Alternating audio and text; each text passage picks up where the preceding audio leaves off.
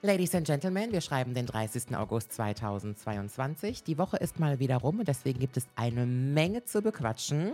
Holt euch was Leckeres zu schnuckeln, holt euch was Geiles zu trinken, lehnt euch zurück und ich heiße euch herzlich willkommen zu einer neuen Folge I Say It Like I Mean It. Also viel zu warm, viel zu warm, viel zu warm. Ich weiß, ich habe keinen Grund mehr, mich zu beschweren, weil ähm, es jetzt offiziell nicht mehr über 30 Grad werden soll. Aber weißt du, wenn es 29 ist, damit ist mir auch nicht geholfen. Ähm, morgen ist der 1. September, August. Nee, wir haben 31 Tage im August. Das heißt, übermorgen ist der 1. September. Das bedeutet nicht nur, dass ähm, meteorologischer Herbstanfang ist, sondern auch, dass ich Buchführung mache. Und ich kann euch eines sagen, wenn du dich selbstständig machen möchtest, und ich sage immer, es gibt verschiedene Sachen, die nicht für jeden Menschen auf diesem Planeten sind, aber wenn, du selbstständig bist, das machst du wirklich nur, wenn du irgendein, irgendwas aus Leidenschaft machst, irgendwas mit vollster Imbrunst nachgehst, weil Selbstständig sein bedeutet auch, sich pausenlos von außen malträtieren zu lassen. Ist es das Finanzamt, ist es der Staat, ist es die Stadt, sind es die Behörden oder was auch immer, Mitarbeiter, Kollegen, Geschäftspartner. Wenn ihr euch selbstständig macht, macht es auf jeden Fall nur, weil ihr richtig Bock drauf habt, denn am Ende jedes, äh, eines jeden Monats, das merke ich immer wieder aufs Neue, kommen dann auch die Sachen auf mich auf die ich gar keine Lust habe. Aber ich habe es dann gestern geschafft, meinen neuen Personalausweis endlich abzuholen, den ich vor drei Monaten, vor vier Monaten ähm, neu beantragt habe. Und ich habe es einfach nicht auf die Kette bekommen, diesen Personalausweis abzuholen. So, und eigentlich bin ich ganz gut da drin, Dinge von meiner Liste abzuarbeiten, Verpflichtungen und Verantwortungen, aber irgendwie, naja, mein Bankberater hat mich auf jeden Fall daran erinnert, dass die Kopie von meinem Perso, die er hat, gar nicht mehr gültig ist und ich soll ihm bitte mal ähm, ein Foto von dem neuen schicken. Da habe ich mir gedacht, uh, scheiße, das Ding habe ich immer noch nicht abgeholt. Naja, es hat auf jeden Fall wunderbar funktioniert. Ich war beim Amt und habe gesagt, guten Tag, ja, ich möchte gerne meinen Personalausweis abholen. Und dann sagte das Mädel zu mir, ja, haben Sie die Bescheinigung mit dem PIN bekommen? Ich sage, ich habe keine Bescheinigung bekommen und ich weiß auch nicht, was ein PIN ist. Und dann sagt sie, ja, aber woher wissen Sie denn, dass Ihr Personalausweis schon fertig ist? Sage ich, na, ich habe den vor fast vier Monaten beantragt. Ich bin jetzt einfach mal frecherweise davon ausgegangen, dass der ready ist. Und naja, auf jeden Fall braucht man offiziell irgendeine Bescheinigung mit einem PIN, falls man den Personalausweis digital nutzen möchte. Habe ich nicht, habe ich nie bekommen. Und ja, da sage ich zu der, gib mir jetzt meinen Personalausweis. Also ich habe gedacht, es knallt, es hackt. Und den habe ich dann am Ende auch bekommen, inklusive diesen PIN, wofür man den auch immer gebraucht. Ich soll den auf jeden Fall irgendwo verstauen. Und naja, ich habe auf jeden Fall meinen neuen Personalausweis. Der Verpflichtung bin ich nachgekommen. Und wie gesagt, jetzt muss ich nur noch meine Buchhaltung machen. Und das mache ich wahrscheinlich auch noch heute. Das heißt, heute ist mal wieder ein Tag, ähm, den ich zu Hause verbringen werde. Im Moment verbinde ich sehr, sehr, sehr viel zu Hause. Und ich habe das Gefühl, dass es mir nicht gut tut. Ich verbringe sehr viel Zeit zu Hause, weil ich, ich weiß auch nicht, viel hier im Haus natürlich auch zu machen hatte. Ich habe Intimate Hours geschrieben. Das ähm, habe ich zum Teil daheim gemacht und jetzt so in den letzten Schritten auch viel außerhalb. Ich muss zwischendurch auch mal raus, damit ich wieder klar denken kann und mich nicht immer von 50.000 Sachen ablenken muss, ablenken lasse. Und ja, dann geht es ja auch jetzt ähm, auf ein weiteres Projekt so. Und ich weiß gar nicht, ob ich das erzählen darf. Manchmal nervt es mich auch. Ich arbeite in so einer Branche, wo man nie weiß, was man jetzt erzählen darf, weil angeblich gibt es dann Konsequenzen. Und bis heute habe ich noch nie verstanden, was die Konsequenzen jetzt eigentlich sind, wenn man zu früh von einem Projekt erzählt. Aber ich glaube, ich kann es euch erzählen. Ich ähm, bringe nächstes Jahr im Mai ein neues Kochbuch auf den Markt weil das erste Kochbuch, was ich vor über zwei Jahren ähm, gelauncht habe, sehr erfolgreich gewesen ist und wirklich zu den Kochbuch-Bestsellern in Deutschland zählte, was für mich unglaublich ist und ich bin da total happy drüber. Ja, und ich habe zusammen mit meinem Verlag überlegt, ob wir nicht noch ein weiteres Kochbuch rausbringen ähm, wollen. Und ich habe da total Bock drauf gehabt. Aber auch das habe ich jetzt die letzten Wochen vorbereitet. Und so ein Kochbuch, das ist nochmal, ja, das ist eine große Portion Arbeit.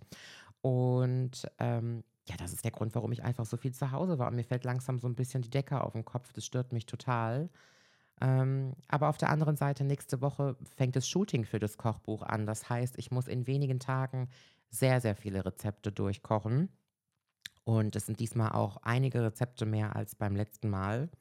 Und für alle, die sich wundern, ob das wirklich, ob ich das wirklich selber mache. Also ja, das ist so.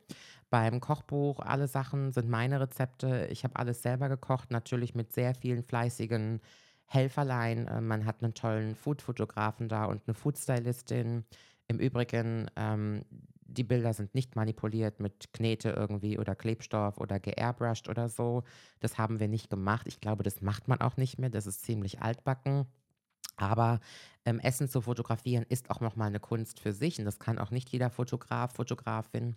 Und da habe ich natürlich tolle Leute und auch Leute, die mir helfen irgendwie beim Kochen. Das eine muss mal geschnitten werden, das andere muss umgerührt werden. Du kannst ja nicht ein Gericht nach dem anderen kochen, dann wärst du ja wochenlang damit beschäftigt. Also sehr, sehr viel läuft parallel. Und das wird nächste Woche nochmal eine aufregende Woche. Ja, und wenn das Essen dann abgeschootet ist, dann müssen noch, dann muss noch ein Coverbild geshootet werden. Und dann müssen Kapitelaufmacher noch geshootet werden. Also so ein Kochbuch ist schon sehr, sehr zeitaufwendig und vor allen Dingen auch sehr teuer. Und man kann natürlich immer wieder nur hoffen, dass sich das gut verkauft, damit ähm, ja, man nicht in den Miesen ist, ne? Naja, wo, ähm, wie bin ich jetzt eigentlich drauf gekommen, als ich erzählt habe, dass ich so viel Zeit zu Hause verbracht habe und dass mich das so ein bisschen nervt? Gut, aber ich habe jetzt auch einiges vorbereitet, weil ich ja eben in den nächsten Wochen und Monaten wieder viel unterwegs sein werde. Es ist so unglaublich, dass in vier Wochen schon Intimate Hours anfängt, beziehungsweise in dreieinhalb Wochen. Und ich habe ein ganz tolles Programm vorbereitet. Ich stecke schon wieder so richtig tief drinne im Thema.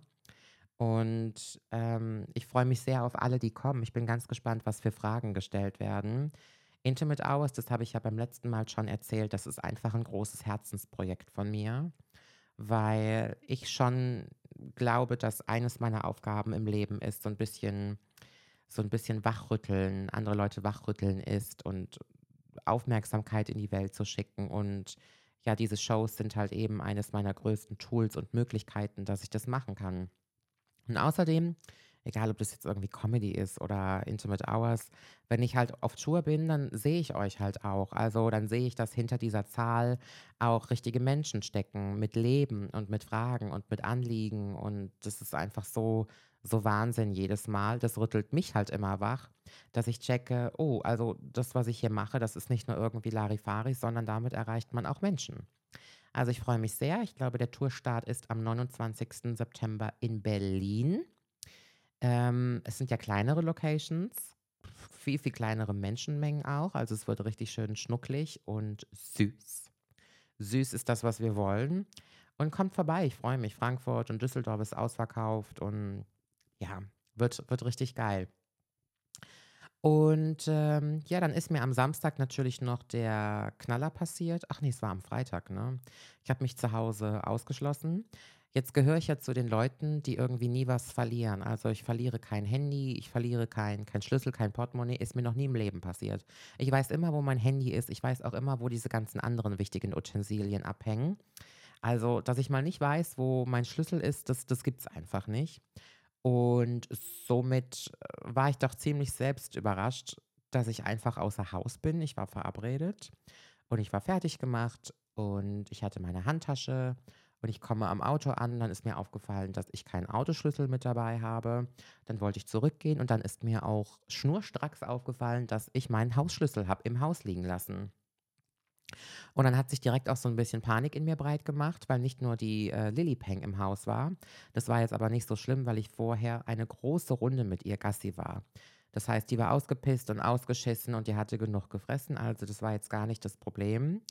Aber ich wusste natürlich, dass dieses Haus recht gut gegen Einbruch gesichert ist ähm, was ich ja auch befürwortet habe und auch wollte. Also es war ja auch jemand von der Polizei da, der sich das Haus angeschaut hat. Die Polizei macht es in vielen Fällen übrigens kostenlos, dass sie die, ähm, ja, die Risikogruppe, das Gefahrengut einschätzen und sie sagen dann, ja, die Gegend ist so und so belastet von Einbrüchen oder halt eben auch nicht. Und bei ihrem Haus wäre das Fenster oder die Tür eine Schwachstelle. Und nach dieser Beurteilung der Polizei kannst du halt eben einen Service kommen lassen, also eine Company, die dein Haus, wenn du magst, halt eben absichert. Und das habe ich auch gemacht und aufgrund dieser Beurteilung und dieser, dieser Begutachtung wusste ich halt auch, dass das Haus hier ein richtiges Gefängnis ist. Also hier reinzukommen ist ziemlich schwierig und ähm, gut, ich hatte natürlich auch ein paar Ersatzschlüssel verteilt. Aber die Leute, die einen Ersatzschlüssel haben von meinem Haus, sind alle im Urlaub. Also der Zufall, der hat mich so richtig bestraft.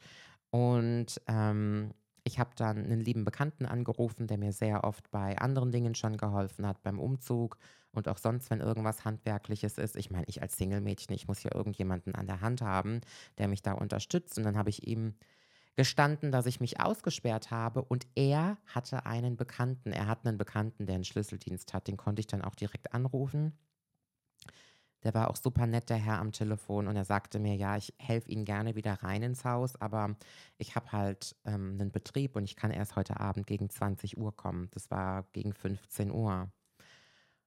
Gut, und dann habe ich gesagt, ja, ich bin mit 20 Uhr einverstanden und war auch, wie gesagt, ja, verabredet. Deswegen habe ich das Haus auch verlassen und meine Freundin hat mich dann abgeholt.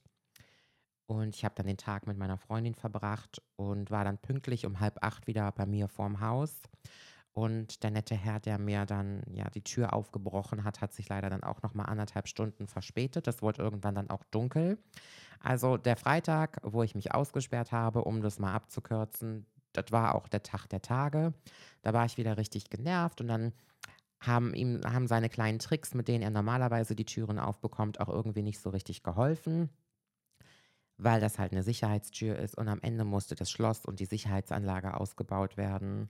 Dann wurde ein Provisorium natürlich eingebaut und jetzt in den nächsten Tagen wird dann eine neue Sicherheitsanlage eingebaut und es ist sehr, sehr, sehr teuer alles und Dummerweise bin ich dagegen nicht versichert. Ich war immer der Meinung, dass ich in meiner Hausratsversicherung den Schlüsselverlust mit inkludiert hatte. Dem war nicht so. Das habe ich natürlich jetzt direkt abgeändert. Für 30 Öcken im Jahr ist dann sowas versichert. Und auch wenn ich der Meinung bin, dass wir Menschen alle komplett überversichert sind. Also wir haben ja wirklich eine Versicherung für jeden Scheiß.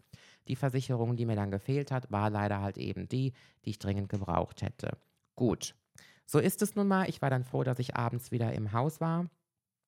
Und ich muss gestehen, das war auch mal wieder so eine kleinere Extremsituation, die, ähm, wo ich selber wieder viel über mich gelernt habe. Also Jetzt mal nebst dessen, dass ich wieder total verärgert über meine eigene Doofheit war, wobei ich mir das gar nicht vorwerfen kann. Also wenn man in 34 Jahren sich das erste Mal aussperrt und bis dahin noch nie Portemonnaie, Handy oder Schlüssel verloren hat, ist das, glaube ich, ein guter Durchschnitt. Aber ich habe mich natürlich dann trotzdem geärgert und ich war super genervt. Ähm, obwohl mir jemand auch noch geholfen hat und mir preistechnisch sehr entgegengekommen ist. Das muss ich diesem Mann wirklich gut heißen super lieb. Also der hat da seinen Feierabend ähm, für, mein, für meine Türöffnung verbracht. Aber ähm, ja, irgendwie, ach, es war irgendwie, es war trotzdem nicht so schön. Ich war dann abends auch froh, dass ich im Bett war und habe dann einen Haken dahinter gemacht. Ich meine, was willst du machen? Mein Vater sagt ja immer so schön, eines meiner liebsten Sprüche ist, wenn du Dinge nicht ändern kannst, dann kannst du, dann können sie dir ja auch scheißegal sein. Auch wenn das natürlich manchmal schwieriger ist oder einfacher gesagt, aber was willst du machen, ne? Mir ist halt einfach aufgefallen, also so ein Schlüsseldienst, der kostet ja durchschnittlich werktags vor 18 Uhr immer so zwischen 140 und 170 Euro. Ich habe mich ja informiert, ne? Ich hatte ja genug Zeit an dem Tag. Und jetzt stell dir mal vor, so ein Schlüsseldienst muss samstags oder sonntags kommen oder halt spät abends, nachts und die nehmen einen Preisaufschlag von 150, 200 Euro. Das heißt, am Ende kostet dich das Türaufmachen locker 250 oder 300 Euro. Und jetzt bist du irgendwie alleinstehend oder bist eine Friseurin, die im Monat 1100 netto verdient. Ich meine, wo, wo, haben die Leute denn das, das, Geld her, um so einen Schlüsseldienst zu bezahlen, den sie aber in Anspruch nehmen müssen, sonst kommen sie ja nicht mehr in ihre Bude.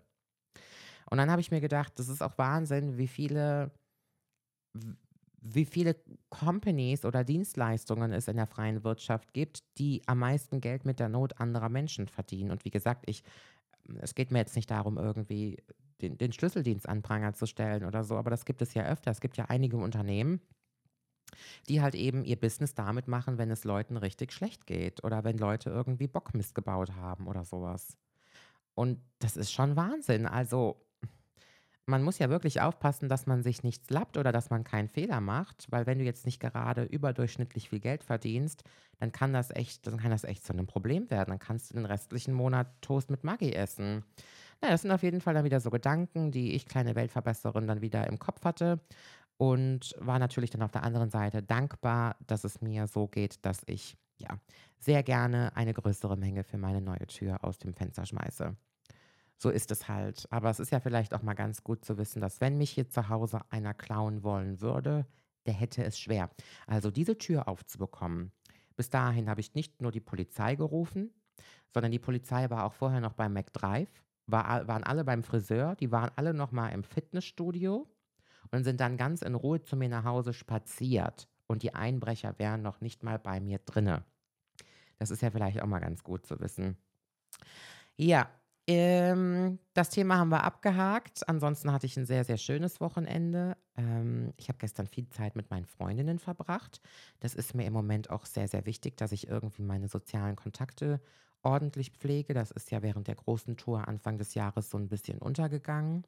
Und ich genieße das dann auch, wenn ich irgendwie mit meinen Mädels auf dem Balkon sitze und es ist noch schön warm draußen und wir sitzen da einfach und wir quatschen und wir reden und es dreht sich natürlich sehr, sehr viel um das Thema Beziehung und auch um Liebe und um Männer. Also wir sind ja alle Mädels zwischen 30 und 40. Das ist ja auch dann so das Alter, wo die ein oder der andere so, so ein bisschen zur Ruhe kommt und sich fragt, ja, wo soll jetzt die Reise eigentlich hingehen? Und ich unterscheide mich schon sehr von meinen Freundinnen, möchte ich behaupten, weil schon der Großteil meiner Freundinnen, ähm, wenn nicht sogar fast alle, schon sehr eine Beziehung anstreben und vielleicht auch eine Heirat oder Kinder kriegen, wobei wir uns alle relativ einig sind, heiraten ist jetzt nicht unbedingt das, was wir alle, wo wir alle Bock drauf haben, aber Familie gründen, das ist einigen dann schon sehr wichtig. Und ich habe das ja jetzt nicht so auf dem Schirm. Also ich bin ja jetzt auch schon über zwei Jahre Single. Und Single ist man ja freiwillig. Also das sage ich zumindest. Es ist eine These, die können wir jetzt aus dem Raum stehen lassen. Aber ähm, Zumindest wenn man Langzeit-Single ist, und das ist man ab dem zweiten Jahr definitiv, dann muss man sich auch einfach mal selber reflektieren und fragen, woran das liegt. Und ich bin mir da einfach bei mir sehr, sehr einig, dass das für mich gut gerade so ist. Also ich genieße das total. Ich genieße meinen Freiraum zu haben. Und ich habe ja auch in der letzten Folge erzählt, dass ich in den letzten zwei Jahren, wo ich halt nicht gedatet habe oder zumindest nicht in der Partnerschaft war, unglaublich viel auch geschafft habe in meinem Job. Ich konnte sehr frei arbeiten. Ich bin nicht abgelenkt gewesen. Und ähm, ja, die anderen halt, die, wenn wir dann so Gespräche führen, bei denen ist es dann schon sehr, sehr präsent, dass das auch ähm, so ein Wunsch ist. Und ich finde es auch gut und ich befürworte das auch. Ich bin der Meinung, der Mensch, also wir sind ja sowieso ganz soziale Tierchen, was jetzt nicht voraussetzt, dass wir alle in romantischen Liebesbeziehungen sind. Also soziale Kontakte sind einfach unglaublich wichtig, aber so, lass mich mal behaupten, 10% von uns sehen sich ja dann schon irgendwie nach einer solideren Partnerschaft, nach jemandem, der Bock drauf hat, Verantwortung für einen selber zu übernehmen. Und ähm, wenn da jemand nachstrebt, dann ist das eine richtig schöne Sache. Ich finde es halt immer wichtig, dass man ähm, achtsam ist, wenn man in dieses Dating-Game rein, reinrutscht, dass man auf sich acht gibt, wenn man anfängt zu daten oder sich auf die Partner- oder Partnerin-Suche begibt. Und ähm, ich weiß nicht, ob ich das irgendwann mal schon erzählt habe. Vielleicht habe ich es mal erzählt. Habe ich es nicht bei Intimate Hours in Frankfurt letztes Jahr erzählt? Es gibt die drei Säulen, die für einen Menschen sehr, sehr wichtig sind, wenn er sich ins Dating-Game bzw. in die Partnersuche stört. Und diese drei Säulen sorgen dafür, dass wir bei uns bleiben, auch wenn wir uns verlieben. Denn es ist ja nun mal leider so, dass wir sehr, sehr oft, also wahrscheinlich sogar am häufigsten, wenn wir daten und wenn wir jemanden kennenlernen und wir mögen diesen Menschen sehr, wenn wir in diesen Menschen verliebt sind, dann verlieren wir schon mal sehr gerne die Kontrolle über uns selber. Und dieses ähm, dieser Kontrollverlust, der ist eigentlich nicht gut, weil der oft bedeutet, dass wir unsere eigenen Werte und Prinzipien und auch unsere Grenzen oft im Stich lassen. Deswegen sage ich auch immer, egal wie schön dieses Verliebtsein und dieses Daten ist, zwischendurch muss man, wenn man erwachsen ist, Verantwortung für sich selbst übernehmen und somit die rosarote Brille auch abnehmen, um zwischendurch einfach mal zu checken, was passiert jetzt hier eigentlich. Und das fällt uns oft sehr, sehr schwer, weil wir so einen Überschuss an Endorphinen haben und ganz viele, eine ganz krasse biochemische Reaktion im Körper und im Gehirn passiert. Und also ich meine, jeder, der schon mal richtig Hals über Kopf verliebt war, weiß ja, wie das so ist, ne? Da vergisst du dich ja manchmal so ein bisschen selber. Und genau das ist das Problem, dass wenn wir dann frisch verliebt sind und überschwänglich sind, dass wir dann ähm, ja manchmal gar nicht mehr sehen, was jetzt hier wirklich passiert. Und kaum drehst du dich um, kaum sind die ersten Monate vorbei, dann kommen so die ersten Konflikte auf und dann kommen auch sehr, sehr oft Dinge auf, die wir hätten am Anfang schon sehen können. Und die haben wir aber nicht gesehen, weil wir halt in diesem Love-Game drin waren.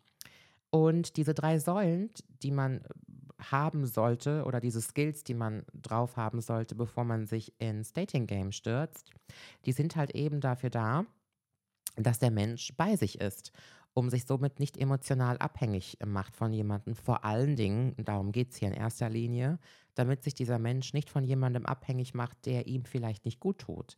Ich meine, ich bekomme ganz oft die Frage gestellt, liebe Nicolette, ich habe hier jemanden kennengelernt, einen Mann oder eine Frau, und jetzt hat sich herausgestellt, dass da irgendwas nicht in Ordnung ist oder der Mensch ist dann doch nicht so gut für mich geeignet, wie ich das gedacht habe. Und ähm, ja, jetzt, ähm, woran liegt es, dass ich nicht von demjenigen loskomme? Und das kann man so pauschal gar nicht unbedingt beantworten, aber Fakt ist auf jeden Fall, dass wir sehr oft, wenn wir eine Beziehung eingehen, auch unsere eigenen Traumata bewältigen. Also im Englischen sagt man ähm, Trauma Bonding. Und sehr oft suchen wir uns ja auch unbewusst einen Menschen aus, der irgendwas für uns wieder gerade biegen soll in unserer Seele. Irgendwas, einen Menschen, mit dem wir irgendwas kompensieren. Und in dem Moment, wo diese Beziehung wackelig zu sein scheint, ist es für uns ziemlich schlimm, weil dann dieses Traumata auch wieder hochkommt. Und das nehmen wir meistens gar nicht so direkt wahr, aber das passiert unterbewusst. Und eines der Säulen zum Beispiel, von denen ich eben sprach, ist, ähm, hab ein Leben. Also es ist ganz, ganz wichtig, dass wenn wir uns in eine Beziehung stürzen, dass wir einfach ein, ein fertiges, intaktes Leben haben. Und ich kenne sehr viele, vor allen Dingen Frauen, jetzt auch in meinem Alter, die wirklich daheim sitzen und fragen, wann kommt jetzt der Mann meiner Träume, damit ich endlich mit meinem Leben anfangen kann. Und da meine ich gar nicht heiraten und Kinder kriegen, das ist ja nochmal ein völlig anderes Kapitel. Aber Frauen, die sich sagen, ja, ich möchte gerne ein Haus bauen oder ein Haus kaufen, das mache ich dann, wenn ich meinen Mann habe ich möchte gerne da und dahin reisen. Na gut, das mache ich dann halt eben, wenn ich einen Mann habe. Und äh, viele sitzen dann wirklich daheim und sagen sich, okay, die krassen und die schönen Dinge, die mache ich halt, wenn ich irgendwann in der Beziehung bin. Und das ist so super schade, weil ich glaube, dass das essentiell ist, dass man wirklich ein intaktes Leben hat und dass man auch einmal im Leben herausgefunden hat, ja, ich kann hier ganz wunderbar zurechtkommen, auch wenn ich nicht in der Partnerschaft bin und trotzdem ist mein Leben lebenswert. Und äh, ist, das Leben ist auch schön, wenn es draußen regnet. Und auch wenn jetzt sonntags niemand da ist, mit dem ich auf dem Sofa kuschel, dann habe ich trotzdem eine wunderschöne Alternative, wie ich mir den Tag trotzdem versüße. Und ich glaube, zu wissen, dass man auch ohne Partner oder Partnerin ein tolles Leben führen kann, das ist, glaube ich, so die erste Wurzel, die wichtig zu verankern ist, um zu wissen, ja, selbst wenn die Person jetzt nicht mehr da wäre, weil sie mir halt nicht gut tut, geht es trotzdem voran. Die zweite Säule ist ähm, Selbstbewusstsein. Ähm, Selbstbewusstsein im Sinne von, wie gehe ich mit mir selber um? Also ich glaube, dass das so wichtig ist, dass man mit sich selber gut umgeht. Ich glaube erst, wenn wir richtig nett zu uns selber sind und uns gut behandeln und Dinge tun, die uns gut tun, dann haben wir auch irgendwie so ein Maß, was wir an jemand anderen stellen können, um zu wissen, wie derjenige mit uns umspringen soll. Wenn ich also von mir selber gut denke oder vielleicht auch von mir selber gut spreche, dann dulde ich es ja automatisch schon nicht, wenn andere Menschen das nicht tun. Und ich halte das für so unfassbar wichtig, dass ich mich selber gut behandle, damit ich auch ganz genau spüre, wenn mich jemand anderes auch gut behandelt, vielleicht ja sogar noch besser, aber vielleicht noch wichtiger, dass ich es spüre, wenn mich jemand nicht so behandelt, wie ich der Auffassung bin, dass mir das zusteht. Und die andere Säule ist die Kommunikation, das ist die dritte Säule. In der Säule geht es darum, dass ich mich mitteile, dass ich mitteile, was eine Art von Beziehung ich gerne hätte aber auch, dass mir mein Gegenüber erzählt, was er oder sie für eine Beziehung gerne hätte. Dass ich mich mitteilen kann, was meine Werte sind, was meine Glaubenssätze und meine Prinzipien sind. Also ich muss mich mitteilen können. Ich muss dem anderen Menschen verständlich machen können, welche Auffassung ich von dieser Konstellation habe, die ich mit dieser Person gerne eingehen möchte. Ich muss kommunizieren können, was für mich liebenswert ist oder wie ich geliebt werden möchte, oder wie ich Beziehung sehe. Und ich sage auch immer, wie ich Männer sehe oder wie ich Frau sehe. Und diese drei Säulen, Kommunikation, Selbstbewusstsein und ein Leben haben, wenn du diese Skills wirklich drauf hast und mit diesen ähm, Voraussetzungen ins Dating-Game gehst, ich glaube, dann ist es schier unmöglich, dass man dir irgendwie querkommt und du dich in dieser Sache verlierst. Da darf man natürlich auch niemals nie sagen. Ich meine, am Ende des Tages bin auch ich ja nur ein verliebtes Mädchen, wenn es dann drauf ankommt. Aber ähm, es gibt so viele, so, so, so viele Extremfälle, dass Menschen sich in einer Beziehung befinden, vor allen Dingen auch in der Anfangszeit, wo ich ja auch eigentlich immer denke, das sollte doch die schönste Zeit mitunter sein. Aber viele Leute sind dann irgendwie in der Beziehung oder sind da so frisch reingerutscht und dann passiert irgendwie sowas und alle Red Flags und alle Ampeln gehen auf Rot und man weiß eigentlich, oh, ob ich jetzt hier mich in dieser Situation mit diesen Menschen befinden sollte, das ist wahrscheinlich nicht so gut. Aber die kommen da irgendwie nicht raus. Und es passiert ganz schnell, wenn man sich emotional abhängig macht von jemandem. Und auch wenn ich gefragt werde zwischendurch, was ich davon halte, wenn man sehr, sehr früh mit einem Menschen zusammenkommt. Also wenn man zum Beispiel seine Jugendliebe heiratet oder was ich, ähm, wie meine Ansicht von, von zwei Menschen ist, die sich mit 16 kennengelernt haben in der Schule und dann mit 25 heiraten und mit 30 immer noch zusammen sind. Und ich sehe das so von zwei Seiten und ich komme auf das Thema gerade, weil ich gerade von emotionaler Abhängigkeit gesprochen habe. Ähm, ich glaube, dass wenn man sehr früh jemanden kennenlernt, spricht nichts dagegen, mit diesen Menschen auch lange zusammen zu sein oder vielleicht ja auch für immer, wie auch immer für immer aussieht und denjenigen zu heiraten oder auch Familie zu gründen. Also ich zögere gerade. Also grundsätzlich ist das eine gute Sache. Die Sache ist nur die, dass ich glaube, daten, verschiedene Menschen zu daten, unfassbar, eine unfassbare Bereicherung für die Entwicklung eines jeden Menschen ist. Ich glaube, durchs Daten können wir ganz, ganz schnell herausfinden, was wir nicht möchten und somit können wir auch herausfinden, was wir möchten. Und sich mit dem anderen Geschlecht zu konfrontieren oder halt mit dem Geschlecht, was wir daten, ähm, sagt immer sehr, sehr viel auch über uns selber aus. Wir dürfen halt nicht vergessen, dass wenn wir eine Beziehung eingehen mit einem Menschen, dann werden wir in erster Linie immer ganz krass mit uns selber konfrontiert. Und deswegen zögern auch sehr viele Menschen, eine Beziehung einzugehen, weil viele Leute keinen Bock haben oder vielleicht auch mental nicht in der Lage dazu sind, sich mit sich selber auseinandersetzen zu wollen. Das ist einfach immer so. Wenn ich eine Beziehung eingehe, dann sage ich nicht nur zu einem anderen Menschen Ja, sondern auch sehr, sehr krass zu mir selber. Deswegen glaube ich, dass dieses Dating-Game einfach eine schöne Bereicherung für, für jeden sein kann, viel über sich selbst auch herauszufinden. Man lernt da unglaublich. Man lernt sehr, sehr, sehr viel durch das Daten. Ähm, und wenn du jemanden mit 16 kennenlernst, ich meine mit 16, 17 oder halt egal wie jung du auch bist, du bist ja wirklich noch ein Kind. Und dann lernst du jemanden kennen. Du hast natürlich ja einen ganz anderen, beziehungsweise gar keinen Dating-Anspruch. Ich meine, als du mit 18 das erste Mal einen Freund oder eine Freundin hattest, wie war dein Anspruch? Ja, gar nicht. Blödsinn. Da brauchen wir gar nicht drüber reden. Also mit 18 hast du keinen Dating-Anspruch.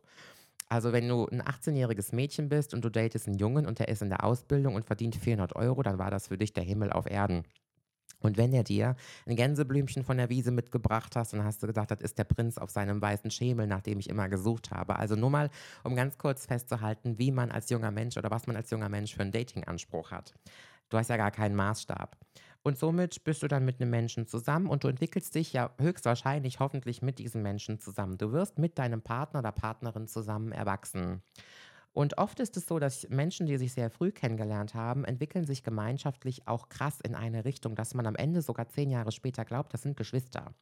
Das hast du bei Leuten, die sich sehr früh kennenlernen und zusammenkommen, viel, viel extremer als bei Leuten, die schon erwachsen sind. Man hat festgestellt bei verschiedenen Untersuchungen, dass gerade Frauen, die sehr früh einen Mann kennengelernt haben, in verschiedenen Richtungen der Personality nicht so weit entwickelt waren wie Frauen, die verschiedene Partner hatten. Ich weiß nicht, wie alt die Frauen waren, bei denen diese diese Untersuchungen gemacht wurden. Die waren, glaube ich, Mitte 30.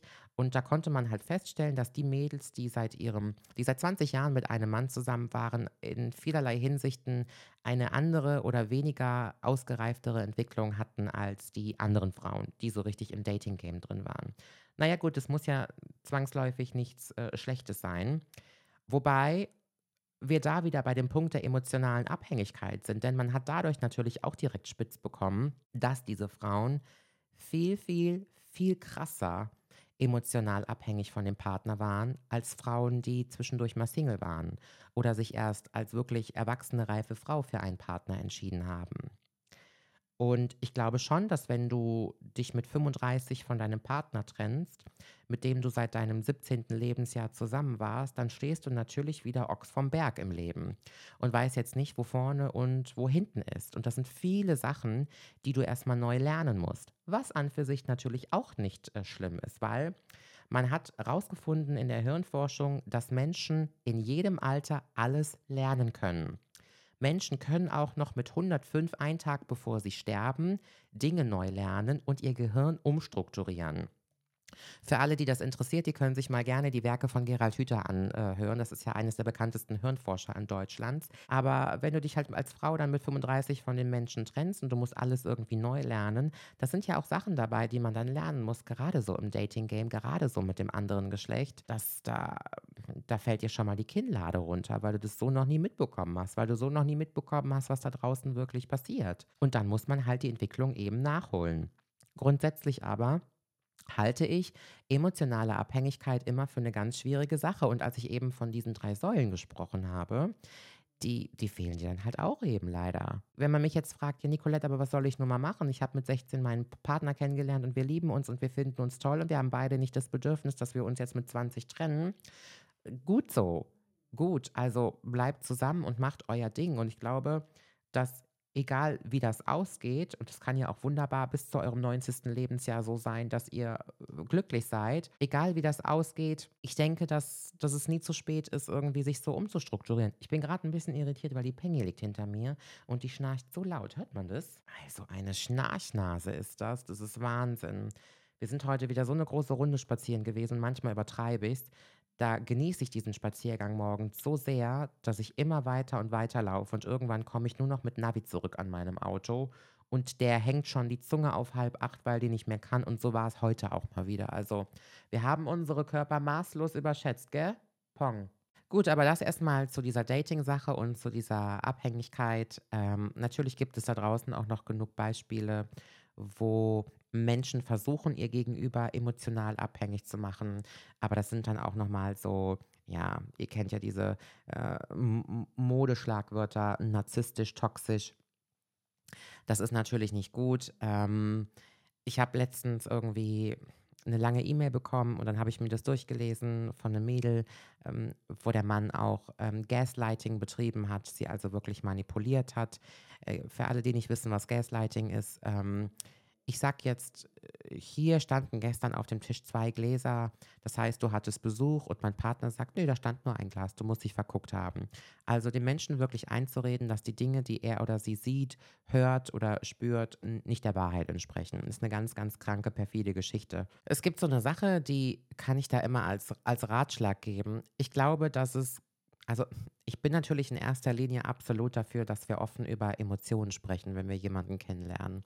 Ich finde, wir sollten das ganz dringend abschaffen, dass es gute und schlechte Emotionen gibt. Ich finde, wir sollten offen über Gefühle reden.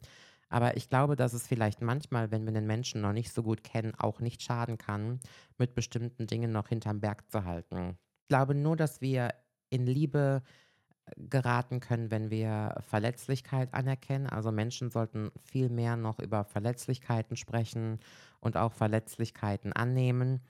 Aber manchmal ist es vielleicht auch hilfreich, wenn man einfach mit bestimmten Sachen noch so ein bisschen zurückhaltender ist. Denn es gibt, wie gesagt, Menschen, die haben da richtig Bock drauf, dich emotional von ihnen abhängig zu machen. Und die warten quasi nur darauf, dass du deine verletzlichen Seiten zeigst, damit sie das hinterher gegen dich ausspielen können. Und wenn du dann zum Beispiel jetzt einen Mann kennenlernst und du erzählst dem Mann, was dein letzter Partner mit dir gemacht hat, wie er dich verletzt hat, wie er dich vielleicht manipuliert hat, dann musst du nur mal an den falschen Menschen geraten, der das halt eben für sich ausnutzt und weiß ganz genau, ah, da sind ihre Schwachstellen und wenn es dann drauf ankommt, dann spiele ich das eventuell gegen sie aus. Und das ist natürlich auch eine ganz kranke Geschichte. Deswegen sollte man vielleicht auch gerade so mit seinen Narben sehr, sehr vorsichtig in der Kommunikation sein. Aber wie ich gerade eben schon mal gesagt habe, über Gefühle reden, mit allem, was dazugehört, ist schon eine feine Sache. Ich glaube aber auch, dass sich jeder oder jede selber einschätzen kann, wie schnell sie sich von jemandem abhängig macht oder wie schnell sie mit dem Herzen dabei ist und wie schwer es ihm oder ihr vielleicht auch fallen könnte, sich dann wieder loszureißen. Deswegen seid da einfach achtsam auf euch selber und guckt so ein bisschen, dass ihr ja, dass ihr eigene Grenzen habt. Grenzen ist halt auch ein schönes Stichwort, wenn du Leute fragst: „Was sind eigentlich Grenzen?“ oder „Was bedeutest du was bedeutet für dich, dass du Grenzen hast?“ Dann denken viele Menschen immer: „Ach, eine Grenze zu haben bedeutet, dass ich an bestimmten Punkten nein sage, wenn ich was nicht möchte.“ und das ist grundsätzlich auch so, dass Nein sagen zu einer Art der Kommunikation gehört, um zu sagen, ich möchte das bis hierhin nicht. Aber was man auch nie vergessen darf beim Grenzen setzen ist, dass man sehr, sehr oft Ja sagt. Also Ja zu Dingen, die gut für einen sind oder Ja zu sich selber sagt, weil man sich gerade wieder beschützt hat. Also eine Grenze zu setzen bedeutet nicht immer nur, dass man andere Leute abhält davon, übers Ziel hinauszuschießen oder einem weh zu tun, sondern auch Grenzen zu haben, kann sehr oft bedeuten, dass ich mir Dinge hole oder Dinge ins Leben hole oder mich Dingen annehme, die gut für mich sind, die mir gut tun, die gut für meine Entwicklung sind. Und das halte ich für, für super wichtig, das auch immer irgendwie im Auge zu behalten, weil ich nach wie vor glaube, dass wir auch sehr viel Zeit mit Sachen verbringen, die, die uns gar keinen Spaß machen aber wir glauben, wir müssten sie tun. Ich finde es schade, dass es viel zu wenig Menschen gibt, die wissen, was ihnen gut tut und was ihnen Spaß bereitet. Und glaube somit, dass Grenzen aufzusetzen oder Grenzen einzuhalten auch dazu führen kann, dass wir immer wieder näher an das Thema kommen, ich, ich inspiriere jetzt und ich lasse mich inspirieren. Weil das ist wie die Frage mit dem Glück. Also was bedeutet denn Glück? Die meisten Leute glauben, dass Glück ein Zustand ist. Ich glaube aber, dass Glück viele Zustände sind, die wir immer wieder spüren. Ich meine, der Mensch, der sehnt sich ja nach der nach Frieden im Gehirn. Also, wenn wir wenig Energie körperlich und mental aufbringen, dann verspüren wir Frieden und dann verspüren wir auch meistens Glück. Wenn wir nicht nur Dinge tun, die uns Spaß machen, sondern Dinge tun, die uns begeistern. Begeistern ist ja ein ganz, ganz wichtiges Wort hierbei dann empfinden wir Glück. Und es geht nun mal leider nicht permanent, weil das Leben so nicht gestrickt ist. Ohne unten kein oben, ohne hell kein dunkel. Aber wenn man ein Lebenskünstler sein möchte, ich finde, das ist eine schöne Bezeichnung, dann hat man irgendwann die Fähigkeit raus, sich selber wieder immer wieder in diese Situation zu bringen, wo man halt eben Glück verspürt, wo man etwas macht, was man sehr gerne macht, begeisternd macht, mit Leidenschaft. Aber viel zu wenig Menschen machen Dinge, die sie begeistern und viel zu wenig, Men wenig Menschen machen Dinge, die sie die sie mit Leidenschaft machen. Und ich glaube ganz feste, dass das daran liegt, dass wir Menschen, kleinen Wesen, von vornherein schon den Kompass wegnehmen, dass sie herausfinden können, wer sie sind und was ihnen Freude bereitet. Ich glaube, das liegt daran, dass gerade bei jungen Leuten, bei Kleinkindern, wir deren Leben sehr oft versuchen so zu gestalten, wie es uns als Eltern passt. Und wir erkennen einfach nicht an, dass das ein selbstständiger Mensch ist, der seine eigenen Interessen entwickelt, der selber weiß, was er oder sie möchte und auch was sie nicht möchte und herauszufinden, worauf man Bock im Leben hat, also auch herauszufinden, wie man glücklich wird, das ist eine Aufgabe, die man ein ganzes Leben hat. Und ich glaube, dass wir nicht darum rumkommen, erstens Dinge auszuprobieren. Da kommt keiner von uns drum rum. Also mich zu fragen, Nicolette, was macht mich denn jetzt glücklich? Ich kann das nicht beantworten. Das kannst nur du dir beantworten und dafür musst du wahrscheinlich dich sehr oft ausprobieren. Aber meistens wissen wir ja auch auf jeden Fall, worauf wir keine Lust haben. Und zu wissen, worauf man gar keinen Bock hat, das ist ja schon mal, das ist ja schon mal so der erste Weg, um vielleicht das Gegenteil spitz zu bekommen, nämlich zu wissen, was man im Leben möchte. Ach, ich komme auch heute wieder von Hölzchen auf Stöckchen. Ist auch mal wieder so eine tiefenpsychologische Folge. Ja, also, ich weiß gar nicht, wie ich drauf gekommen bin. Auf jeden Fall wollte ich euch noch mal ganz kurz einen Wochenrückblick liefern. Ähm, ich hoffe, dass ihr jetzt mit, den letzten, mit der letzten halben Stunde alle eure Mitte gefunden habt. Wei, oh wei. Also ich bin auch krank nach diesem Thema. Falls ihr wissen möchtet, was mich im Leben glücklich macht, solche Themen. In mir ist einfach die größte Psychiaterin, Paartherapeutin flöten gegangen, die man sich nur vorstellen kann. Es vergeht kein Tag in meinem Leben, wo ich mich nicht mit der Psyche der Menschen, vor allen Dingen mit der Menschen untereinander beschäftige.